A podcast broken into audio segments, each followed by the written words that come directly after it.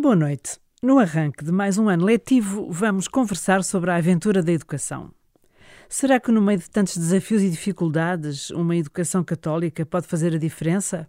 Para esclarecer isto e muito mais, nada melhor do que ouvir a nossa convidada, reitora dos Colégios São Tomás em Lisboa e São José no Ramalhão. Olá, boa noite.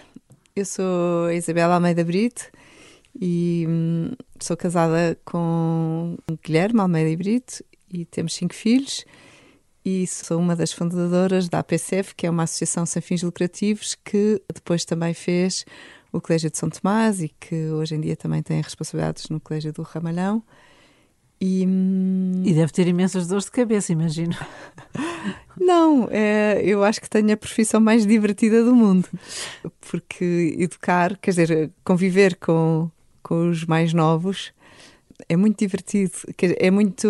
Não digo divertido no sentido de, de nos afastar da realidade, pelo contrário. Eu acho que é por isso que eu gosto de miúdos, é? gosto, gosto muito de crianças e gosto muito de adolescentes. Porque, porque desafiam?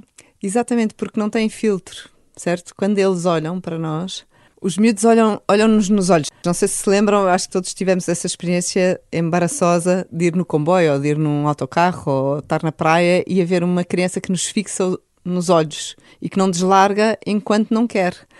E eu lembro-me eu própria de ser miúdo e de estar a olhar. É muito engraçado olhar para as pessoas quando se é mais novo. E os miúdos fazem isso connosco e estão sempre a olhar para nós. Eles conhecem conhecem-nos muitíssimo bem, uh, sabem a cor das meias, sabem quantas camisolas é que temos daquela cor, sabem? sabem eles não têm defesas, não é? Eles não têm nada às coisas. Eles estão desejosos de perceber o sentido das coisas e esperam de nós, adultos, eh, especialmente aqueles que estamos mais com eles, uma resposta, um testemunho, uma, uma exemplificação, uma ilustração do que é que é a vida e de qual é o sentido da vida. E quando fazem perguntas, até às vezes, pois depende dos temperamentos, obviamente, não é? Às vezes são mais malandros e outras vezes são mais cândidos.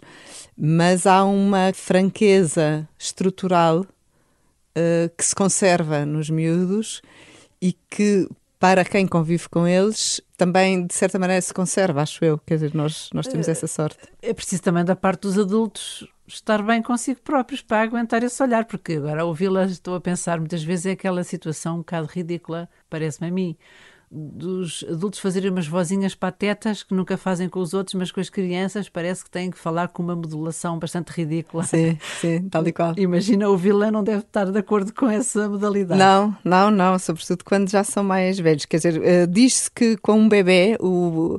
Ajuda? O timbre ajuda. Um timbre agudo Fininho? é ah. mais fácil para um bebê do que os timbres mais graves. E por isso é que se diz que tendencialmente as mães ouvem-se melhor que os pais quando, nos primeiros meses e que quando nós fazemos aquela vozinha, olá, não sei o quê, que isso tem um efeito na criança porque ouve melhor. Mas bebê. Mas só enquanto são bebés. Depois, eu acho que se perde completamente a autoridade. Uh, aliás, os miúdos comentam isso, não é? Aquela pessoa fala connosco como se eu fosse uma criança.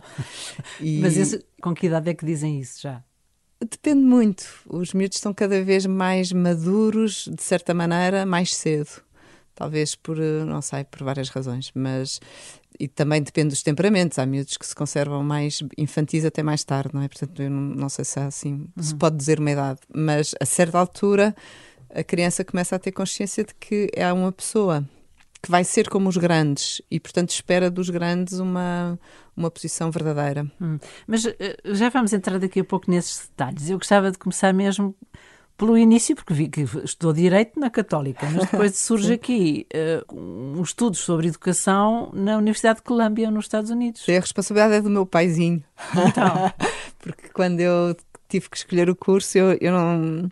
Eu queria ser educadora de infância, e, mas ao mesmo tempo gostava de, de todas as outras disciplinas que aliás é normal, porque uma educadora de infância quer saber sobre tudo para transmitir, e portanto acho que é normal, as educadoras de infância interessam-se sobre tudo, e, e na é altura. É, tinha mais prestígio o curso de Direito, é isso? O meu pai achou que eu, que sendo boa aluna, tinha a obrigação de fazer uma coisa mais puxada, mesmo que não fosse exatamente aquilo que eu queria fazer. Ele tinha consciência que eu me queria dedicar mais à educação e achava isso muito bem, mas achou que primeiro devia fazer outra coisa.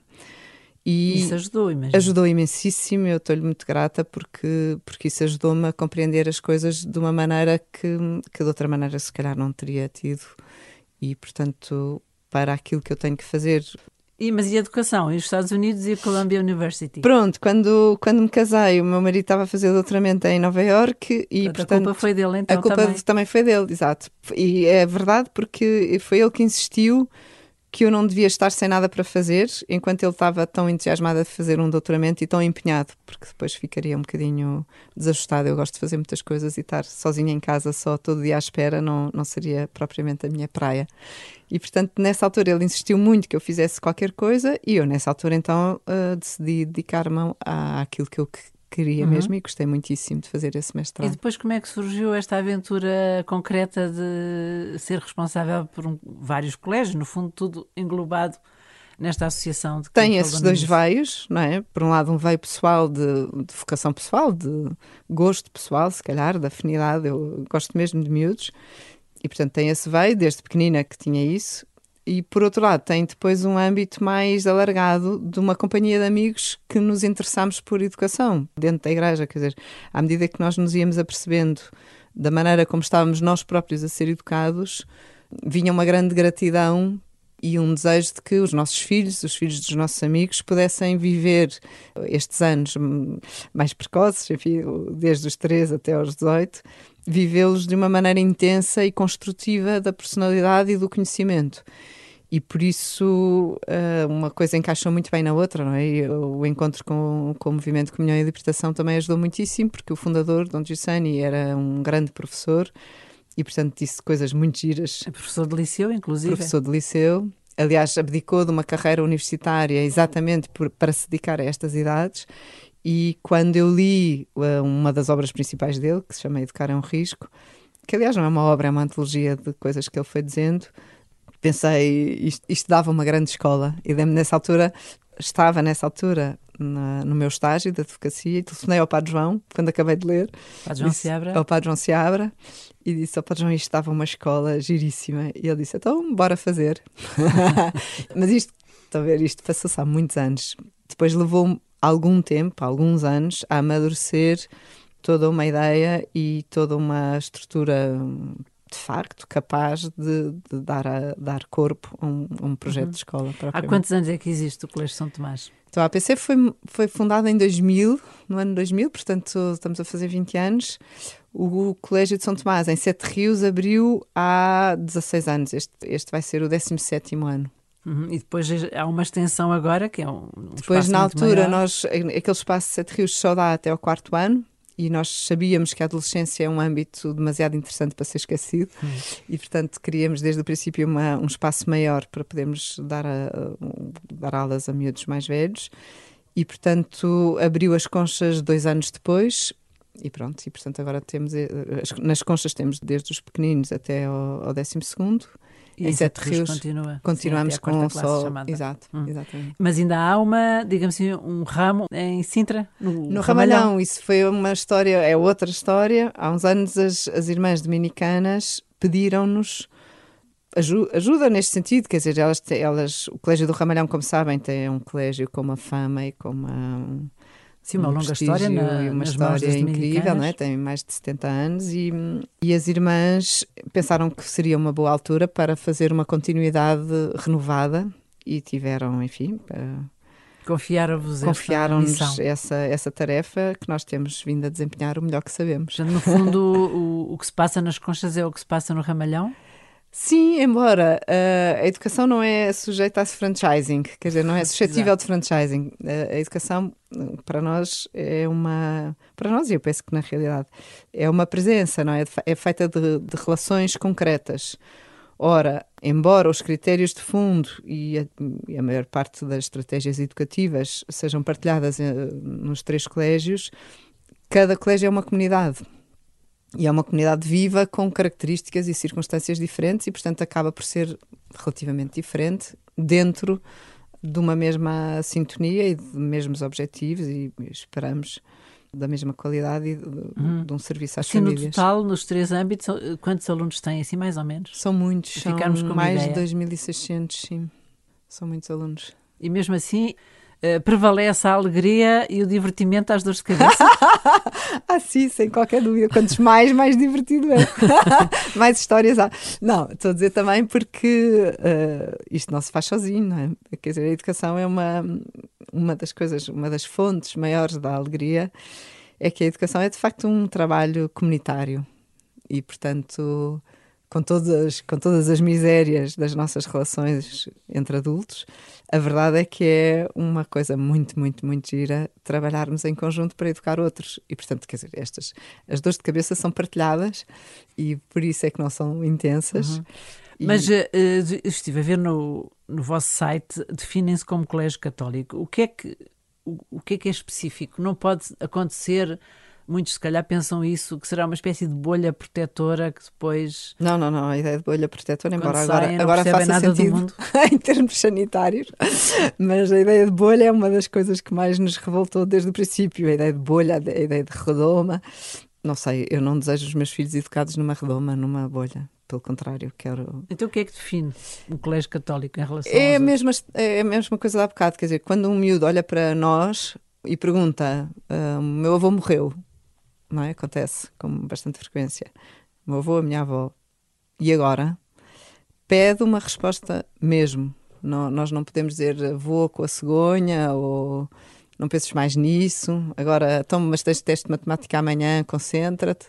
Essas respostas, que são às vezes a maneira como nós nos relacionamos entre adultos, não são respostas que se possam dar a um miúdo. E, portanto, eh, a razão pela qual nós somos católicos quer dizer, que nós nos apresentamos como uma escola católica é apenas porque nós somos católicos e, portanto, cada um de nós não pode ensinar outra coisa, não pode transmitir outra coisa senão aquilo que é. E por isso a identidade da escola não, quer dizer, a escola não tem uma entidade flutuante para além de, de cada um de nós. E, e, portanto, a identidade da escola é o conjunto. Portanto, o objetivo último não é ter muito boas notas? Também é. O objetivo último é que cada um seja um, encontra um caminho de realização. Eu acho que, quer dizer, o objetivo último é que cada um seja feliz, mas. Mas, mas essa palavra está um bocadinho gasta é, às vezes. É, é, por isso que eu não gosto de usar assim, pelo menos diretamente, porque parece que. Então eu quero então ter vale boas tudo. notas e, portanto, então eu sou só feliz se tiver boas notas, ou eu quero ter não sei quantos namorados, e então só. Portanto, quer dizer, é, o objetivo último é que a pessoa se realiza, se cumpre eh, plenamente. E um dos resultados é a grande alegria disso. Mas pode ser árduo, pode ser trabalhoso, pode ser. Hum, tem com certeza dificuldades no meio. Portanto, o objetivo é esse. As notas. Mas o plenamente, às vezes, in, o ingrediente para ser pleno é que às vezes é mais difícil, não é? Porque o, hoje em dia, com a cultura dominante, de certo modo, assimilam-se critérios de felicidade ou de vida plena com, sei lá, com Ferraris sim. e piscina dentro Ou marcas de, de leite. Sim. sim, sim, sim, sim. É por isso que é muito giro, porque não dá propriamente para definir com palavras, não é? Quer dizer, aquilo que uma escola é, é aquilo que se vive lá. E é difícil transmitir, parece-me, só por palavras, embora se deva tentar, porque as palavras são úteis, mas é difícil transmitir só por palavras aquilo que, que se é. Mas, mas, mas por que... exemplo, pode dar exemplos assim para se perceber do que é que estamos a falar? Qual é assim, que novidade é que, é que se pode identificar numa experiência plena, usando as suas palavras? Uma experiência plena é aquela em que tudo o que eu sou foi mobilizado, certo? E, portanto, pode ter atingido ou não o resultado, mas foi completamente mobilizado. Uma experiência plena é, não sei se tem experiência de caminhos de montanhas, por exemplo, mas um, uma experiência plena é chegar ao cume. Então, se eu me proponho chegar ao cume, a experiência plena é chegar ao cume. Mas acontece às vezes que a pessoa deu tudo o que tinha e a certa altura é noite cerrada e tem que voltar para trás. Não chegou ao cume, mas não deixou de ser um dia pleno, porque andou bem, eh, subiu bem, eh, mobilizou tudo o que tem de equilíbrio, de, de esforço físico, de, de, inteligência do caminho, de atenção dos sentidos, etc. Portanto, para um, para um miúdo que está a aprender a ser aquilo que Deus fez dele e aquilo que a liberdade dele quer ser, uma experiência plena é sentir que mobiliza tudo. Por exemplo, uh, agora acabámos de fazer uma coisa muito gira, à qual eu não vou, porque é um campo de rapazes, chama-se Campo de São Jorge. E só uh, só se admitem homens, portanto, professores homens, monitores homens, antigos alunos homens e miúdos homens, rapazes. E um dos miúdos, que é um dos mais malandros, um dos miúdos disse a um dos professores que tinha sido a semana mais gira das férias dele. Porque as outras tinham sido giras e, sobretudo, a semana que tinha estado com a família tinha sido muito boa.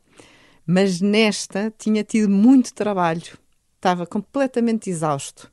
E por isso estava muito contente.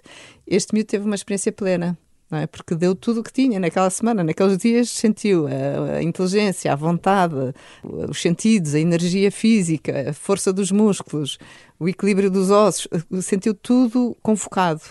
E ao sentir isso, respondeu.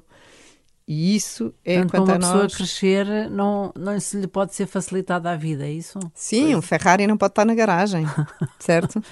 É uma metáfora pobre, mas imaginem que qualquer um dos miúdos é um grande carro se puserem na, na garagem, não.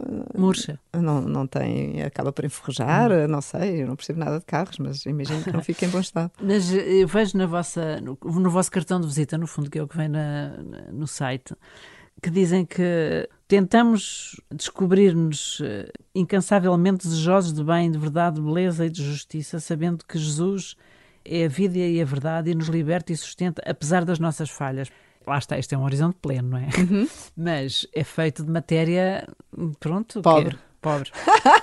quando falha, como é que é? Que falha? Também há falhas. Falha também imenso, há... cometemos imensos erros, zangamos quando não devíamos zangar e deixamos passar o que não devíamos ter deixado passar e o mais possível. Ofendemos às vezes os miúdos, coitadinhos, porque são muito sensíveis e a pessoa diz uma coisa e eles acharam que nós estávamos a ser não sei o quê.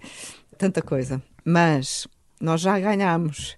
Mas isso quer dizer, não é? Uma... Em que sentido? Já ganhamos porque nós somos, como cristãos é? e como homens, Jesus, Nosso Senhor, já, já ganhou, já ganhou a batalha da vida, ganhou por nós. E por isso uh, é muito, é muito bom que ele nos dê a honra de participarmos com ele numa batalha que já está ganha, tá mas que já está a ganhar. Não, um ideal que tem a certeza que, já, que, é, que é esse que vale a pena. Isso.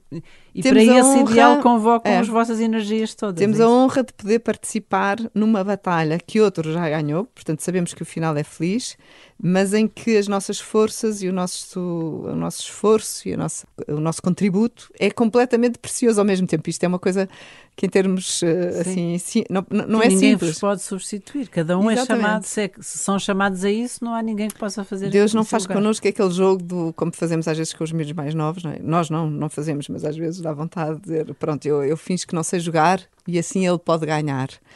Nós não fazemos isso, não é? E Nosso Senhor não, não faz isso connosco. Hum. Parece que podemos perder tudo se nós não estivermos lá. Mas depois também temos a alegria de saber que isso não é grave, porque à partida vamos errar. É? E nesta batalha que, como se percebe, cheia de esperança, no, às vezes os contextos são difíceis, às vezes há contrariedades até na própria aventura da educação, nos programas, nesta agora há sempre ainda cima nestes dias correm imensos debates, como sabemos, sobre esse assunto. Portanto, como é que se entendem com este panorama que nem sempre é favorável, imagino? E Por com as contrariedades não... de um colégio que é particular para todos os efeitos. Sim, tentamos não perder tempo com coisas que não são relevantes e consideramos que não é nada é relevante a não ser aquilo em que o nosso contributo é indispensável. E, portanto, se há uma coisa que pode até ser importantíssima e que outros serão chamados a fazer, mas que não tem diretamente a ver com a tarefa com a qual nós nos comprometemos, não perdemos tempo com ela. Uhum. E isso parece-me é aquilo que nos permite não nos desgastarmos em, em parvoices, não é? Quer dizer, aquilo que nos interessa é o bem de cada um dos alunos. E é uma vida é mais, assim, verdadeira e, e, e, abundante. Exato. Sim. Há muito que fazer sem contar com mais coisas. Sim, também vi que há aqui uma, um destaque fundamental que é a própria relação, já falou isso de certo modo, mas entre, entre professores e alunos. Sim fora do estrito espaço das aulas, do toque, Sim, do toque não só de fora como de dentro, quer dizer, é uma, aquilo que nós vemos acontecer, nós como qualquer outra escola em que se viva uma, uma relação verdadeira entre, entre adultos, entre professores e, e alunos, qualquer pessoa sabe que a pessoa não aprende ou aprende mais dificilmente se não tiver a certeza que o outro que está a ensinar está interessado em que ele aprenda, certo? E, portanto, não é que eu... Sim, não é um professor que chega lá, debita coisas, vai-se embora e não O conhecimento é uma aventura partilhada. Quantas vezes os próprios alunos descobrem coisas que nós não estamos a ver. E, portanto, a maneira de ensinar mais eficaz para se descobrir a verdade sobre as coisas, seja ela um problema de matemática, seja, seja a caligrafia, exige uma, uma relação entre quem vai um bocadinho mais à frente e quem está desejoso de aprender. Até porque o desejo de aprender entusiasma, excita quem sabe alguma coisa. E por outro lado, quem sabe alguma coisa tem sempre alguma insuficiência. Portanto, a colaboração mútua é aquilo que faz com que a pessoa se sinta hum, a fazer uma boa atuação. Eu sei que os vossos colégios têm sempre uma frase que define Sim, o ano. frase do ano. Este Já- ano é Levanta-te e anda. Acabámos de a publicar. Para não ficar sentado no sofá ou Exato. agarrado ao, ao é telemóvel. isso. A razão pela qual fazemos isso é nós vimos, nós vimos alguns, algumas escolas amigas eh, em Itália, em Espanha, que faziam isso. E eu impressionou-me quando, quando Sim, vi. eu lembro de ver um sobre que é tempo de ser protagonista, uma coisa assim, tu és o protagonista ou Isso. ser protagonista. Assim, todos os anos há um desafio, não é? Há muitos anos, antes de nós abrirmos São Tomás, eu visitei algumas escolas e impressionou-me que elas tivessem sempre uma, uma frase. E perguntei porquê. E a razão que me deram é a razão pela qual nós também queremos, que é eh, o horizonte da relação educativa, do esforço educativo, não pode ser a própria relação. O horizonte de uma escola não é a própria escola, o horizonte da escola é a vida, é a realidade toda. E com a ajuda de uma frase, eh, Levanta um bocado o olhar. a questão, exatamente, tu dia sentes, e o ramo-ramo. quer dizer, a pessoa que está a trabalhar lá ou que está a estudar lá percebe que segue outra coisa maior e por isso não encafua, não acabrunha. Uhum. E o levanta-te e anda, qual foi a reação? a reação tem sido gira. A história, quer dizer, é muito giro porque todos os anos nós temos que escolher a frase, certo? E, e é sempre uma discussão brutal entre, entre as pessoas que têm essa responsabilidade. E Isso também vos faz bem, imagina. Giríssimo, também vos desinstala. É, porque nós começamos o ano já com um património de discussão sobre o próprio ano bastante grande, que vai desde a frase em si até ao fundo da faixa, se é liso, se não é, se tem uma imagem, se não tem, quais Portanto, são. eh, expõe uma faixa com a frase Sim, na em entrada todos do os colégio. colégios. Além depois dessa frase com tem um lettering, tem, uma, tem um fundo, etc. É uma faixa, não é? Vir nos mails, etc. Portanto, é uma coisa que tem que estar bem, senão fartamos rapidamente. E desta vez o que aconteceu foi que, dada tudo aquilo que estamos a viver, queríamos uma coisa muito simples. Normalmente temos frases assim, às vezes um bocado mais densas. Queríamos uma coisa muito simples, mas sobretudo queríamos uma coisa que tivesse acontecido, de facto. Quer dizer, não queríamos um slogan, porque estamos todos fartos de receber slogans. E, portanto, queríamos uma coisa que tivesse acontecido, que fosse a palavra de alguém que tivesse dito a alguém. E hum, Não está mal, pá. Uma frase de Jesus que disse. não é de Jesus, é, de- é melhor, melhor ainda, salve seja, Ah. o Senhor me perdoe, mas é de Pedro. Porque é a frase que Pedro diz ao paralítico da, da Porta Formosa no templo. É o Uhum. primeiro milagre de- documentado nos Atos dos Apóstolos. E, Estou a confundir com o que ele disse aos apóstolos: levantai-vos, levantai-vos, vamos, que foi uma frase que o João Paulo II Isso, tinha escolhido para isso, depois do, do, isso. do Jesus jubileu. disse, disse imensas vezes essa frase. É muito gira. E, portanto, e está-se mesmo a ver, Portanto, não é? São Pedro o ouviu- repete-a. Exato. Repete ao homem. Foi um mas- bom aluno. Ah, foi um bom aluno. Pedro, que fez as neiras, ter como andado sabemos, no, na sua vida. Ou no Ramalhão. Sim. Eh, e esta frase levanta-te e anda eh, em pleno Ah, mas Covid, então, em- queria-me- em tempo Covid, como é que é? Isso, eh, foi giro porque surgiu, concretamente surgiu por causa de uma t-shirt que uma aluna nossa, Malena Cortes, eh, desenhou para um campo que fizemos em julho. E em plena, em plena Pandemia. pandemia, como é que havíamos de fazer, imensas precauções, eh, como é que recebemos os miúdos, etc. E ela desenhou uma, um, fez um desenho em que era um a levantar outro que estava deitado no chão. E quando olhámos para aquilo, pensámos, tem que ser uma coisa assim deste género, levanta-te e anda. Mas depois fomos ver todos os episódios e como é, que, como é que eram as frases, e algumas Jesus dizia, pega no teu catre e vai para casa, por exemplo, disse ao, ao paralítico, ou disse à menina, a menina levanta-te. Ah, e eram tudo coisas que não quer dizer, a última coisa que nós queremos é vai para casa neste momento. e portanto, ah, fomos à procura de outra coisa, encontramos esta e é muito giro para nós ser Pedro e João a dizerem e já não Jesus, não é? Porque quer dizer que é possível entre nós. Uhum. E se acontecer uma pandemia, um agravamento da pandemia, com base também na experiência que tiveram, uhum. não é? Que tiveram que fechar, foram aliás um dos primeiros colégios Sim. a fechar. Como não é nos aflige muito. Isto? Uh, ou seja, nós tivemos essa experiência desde março, não é? Nós fechamos os colégios o ano passado, o ano passado, este ano, é o ano passado letivo, mas este ano, a 11 de março, e fizemos numa altura em que nós não sabíamos bem o que, é que ia acontecer, como é que ia, quer dizer, achámos que seria fechar por duas semanas e depois logo se via como é que a coisa evoluía e depois acabou por ser tanto tempo.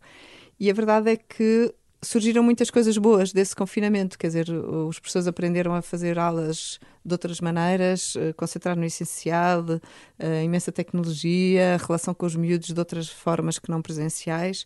E, portanto, embora Uh, e para os alunos? nestes colégios. Sim, para os alunos também. Houve, houve alunos, quer dizer, no tempo, houve alguns depois, três, três meses depois, que já desligavam as câmaras e via-se que estavam completamente fartos. fartos de Zooms e de aulas em Zoom, etc.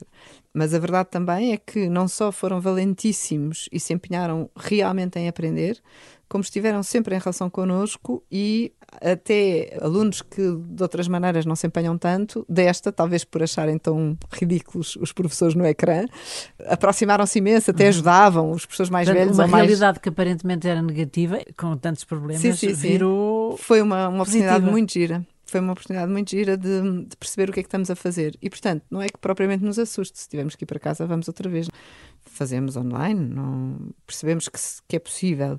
Aliás, estamos a lançar uma coisa, já agora, aproveito para dizer, o Colégio de São Bento, que é precisamente o inverso, é? Seria uma modalidade de escola em que uh, as pessoas podem estar em casa, em Colégio São Bento foi criado por vós? Sim, está a ser neste momento. E o que é? Que pretende responder a famílias que, por alguma razão, seja distância, seja alguma doença, seja qualquer coisa, preferiam que as crianças aprendessem em casa, mas que não querem contar com apenas os próprios meios, portanto, que querem contar também com uma, com uma participação comunitária de uma, de uma escola como a nossa. E, portanto, será, chama-se Colégio de São Bento e responderá em modelos muito flexíveis àquilo que forem as necessidades de cada família. Aqui fica o desafio, também uma criatividade em função daquilo que está a acontecer agora. Sim. Estamos mesmo no final. Isabel, pergunto-lhe o que é que pessoalmente aprendeu com toda esta experiência até agora e, de facto, cumprindo aquele seu desejo de vocação quando era miúda, queria ser educadora de infância, passados estes anos todos, o que é que aprendeu? Aprendi, aprendi muita coisa. Aprendi que é, é tudo verdade o que nos dizem. É tudo é verdade. Que, é, é verdade sentido? que Deus nos ama, é verdade que nós temos valor, é verdade que a vida é, é muito boa de se viver, é verdade que as contrariedades não são não definem aquilo que nós somos. É verdade que os nossos defeitos não são graves, no sentido podem ser sempre corrigidos e, sobretudo, podem ser perdoados, se quisermos. É verdade que a nossa liberdade é uma aventura incrível, quer dizer, que eu possa fazer o que eu mesmo quero da minha vida e que seja responsável por isso é também, é também bestial e é impressionante como isso, ao mesmo tempo, é, é compatível com um Deus que perdoa e que ama é verdade que a companhia entre nós, que a amizade entre nós é, de, é talvez a coisa mais preciosa da nossa, da nossa convivência. Isabel, muito obrigada pelo seu testemunho carregado de esperança e por esse entusiasmo perante a verdade, a verdade com V grande, como todos percebemos neste seu testemunho tão bonito. Boa obrigada, noite. eu. Boa noite.